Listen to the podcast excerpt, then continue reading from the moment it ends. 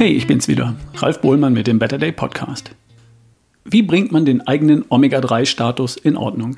Darüber wollen wir heute mal reden. Ich hatte schon darüber gesprochen, warum die Fettsäure Omega-3 so eine große Bedeutung für unsere Gesundheit hat. Omega-3-Fettsäuren sind an einer Vielzahl von biologischen Prozessen beteiligt, ebenso wie Omega-6-Fettsäuren. Wir brauchen beide, und zwar in einem möglichst ausgewogenen Verhältnis.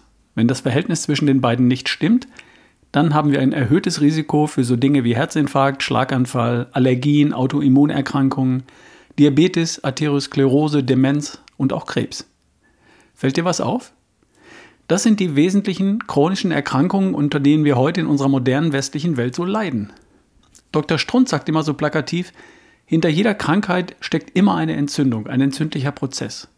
Und wenn das stimmt, und ich glaube, das tut es, dann wird klar, warum das Verhältnis von Omega-3 zu Omega-6 so entscheidend ist. Die oben genannten chronischen Erkrankungen entstehen dann, wenn über einen langen Zeitraum viele stille, zunächst unbemerkte entzündliche Prozesse ablaufen. In den Blutgefäßen, im Gehirn, im Gewebe, irgendwo. Und das passiert, wenn wir zu viele Omega-6-Fettsäuren zu uns nehmen und zu wenig Omega-3-Fettsäuren. Wie du herausfindest, wie das Verhältnis zwischen beiden bei dir aussieht, das haben wir zuletzt besprochen durch Messung. Du solltest ein Omega-6 zu Omega-3-Verhältnis von 4 zu 1 oder kleiner haben. Oder einen HS-Omega-3-Index von 8 bis 12 Prozent. Hast du das nicht, dann gibt es für dich was zu tun. Und hier ist natürlich deine Ernährung der Schlüssel. Entscheidend ist, was in dich hineinwandert. Du kannst deine Ernährung so umstellen, dass sie weniger Omega-6-Fettsäuren und mehr gesunde Omega-3-Fettsäuren enthält. Und das solltest du auch unbedingt tun. Zusätzlich kannst du Omega-3 als Nahrungsergänzung zu dir nehmen. Ich tue beides. Denn die perfekte Ernährung gelingt auch mir nicht. Denn schon wenn ich auswärts esse, habe ich es nicht mehr in der Hand, welche Fette enthalten sind. Im Gegenteil, ich kann fast sicher sein, dass in Restaurantküchen eher die preiswerten Omega-6-Fette verwendet werden. Und ja, ich gehe hin und wieder auswärts essen, das ist nun mal so. Aber daheim kann ich ja was tun. Also vermeide ich Lebensmittel, die eher ungünstig sind. Ich konzentriere mich auf geeignete Lebensmittel und zusätzlich nehme ich Omega-3 als Nahrungsergänzung ein. Das zahlt sich bei mir aus. Bei meiner letzten Messung lag mein HS Omega-3-Index bei 13% und das ist laut Professor Janusz Winkler richtig klasse. Also, welche Lebensmittel vermeide ich? Ich vermeide in allererster Linie verarbeitete Lebensmittel. Alles Haltbare aus dem Supermarkt. Alles, was irgendwie Fett enthält. Chips und Cracker natürlich, aber auch Backwaren, das Croissant, Cerealien. Ich vermeide auch Fleisch aus dem Supermarkt. Das Fleisch dort stammt von Tieren, die nicht artgerecht gehalten und nicht artgerecht gefüttert werden. Und das Fett enthält viele Omega-6-Fettsäuren. Ich vermeide auch bestimmte Öle, Sojaöl, Sonnenblumenöl. Und ich vermeide ja ohnehin Weizen, Roggen, Soja, Mais und Reis. Ja, diese Getreide und damit auch alle Produkte aus diesen Getreiden enthalten viele Omega-6-Fettsäuren. Also vermeide ich die, wo ich kann.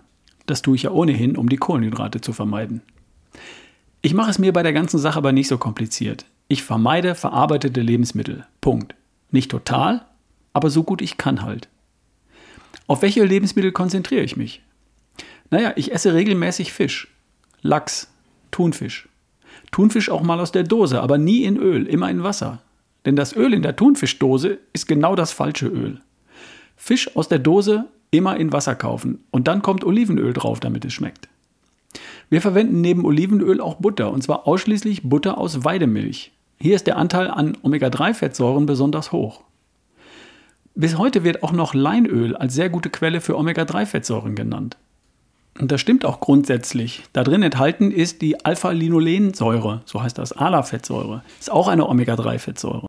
Die wird aber kaum in die für uns entscheidenden Fettsäuren DHA und EPA umgewandelt. Und das gilt übrigens auch für viele andere pflanzliche Öle und Fette. Sorry. Das ist bei vielen von uns leider noch nicht angekommen. Selbst Dr. Strunz ist da zurückgerudert und hat sich da vor einigen Jahren korrigiert. Du siehst, es ist gar nicht so einfach. Und darum ist die Messung so wichtig. Du denkst, du machst alles richtig und dann? Hm. Ich versuche es so einfach wie möglich zu halten. Ich vermeide verarbeitete Lebensmittel. Ich esse Fisch regelmäßig, Kaltwasserfisch, zum Beispiel Lachs, natürlich aus nachhaltigem Fischfang. Tierische Lebensmittel kommen immer aus artgerechter Haltung und aus artgerechter Fütterung. Weidetiere, Gras gefüttert. Und Milchprodukte auch nur von diesen Tieren. Und dann ergänze ich mit einem Nahrungsergänzungsmittel. Ich persönlich nehme Fischölkapseln aus nachhaltiger Fischerei. Ich nehme ca. 2 bis 3 Gramm, also 2 bis 3000 Milligramm DHA und oder EPA pro Tag. Das sind die beiden eigentlich wichtigen Omega-3-Fettsäuren für uns. Du musst bei Nahrungsergänzungsmitteln immer darauf achten, wie viel DHA und EPA enthalten ist. Das ist entscheidend. 1000 Milligramm Fischöl heißt nicht 1000 Milligramm EPA, DHA, sondern in der Regel nur 600 oder 750 Milligramm DHA, EPA. Das Produkt, das ich verwende, verlinke ich in der Podcast-Beschreibung. Für Veganer eignen sich Omega-3-Präparate aus Algenöl. Da verlinke ich auch ein sehr gutes Produkt. Wie viel du davon brauchst, das hängt von deiner Messung ab. Pauschal lässt sich das nicht beantworten, ohne zu wissen, wo du stehst. Also, erster Schritt, messen. Ein Selbsttest für daheim bietet sich an. Link findest du in der Podcast-Beschreibung. Zweiter Schritt, Ernährung verbessern, verarbeitete Lebensmittel vermeiden, regelmäßig Fisch und tierische Lebensmittel nur aus artgerechter Haltung und Fütterung. Schritt 3, Omega-3 als Nahrungsergänzung, falls nötig, zusätzlich nehmen. Und dann folgt der vierte Schritt, nachkontrollieren. Nach zwei bis drei Monaten nachmessen und dann wieder anpassen.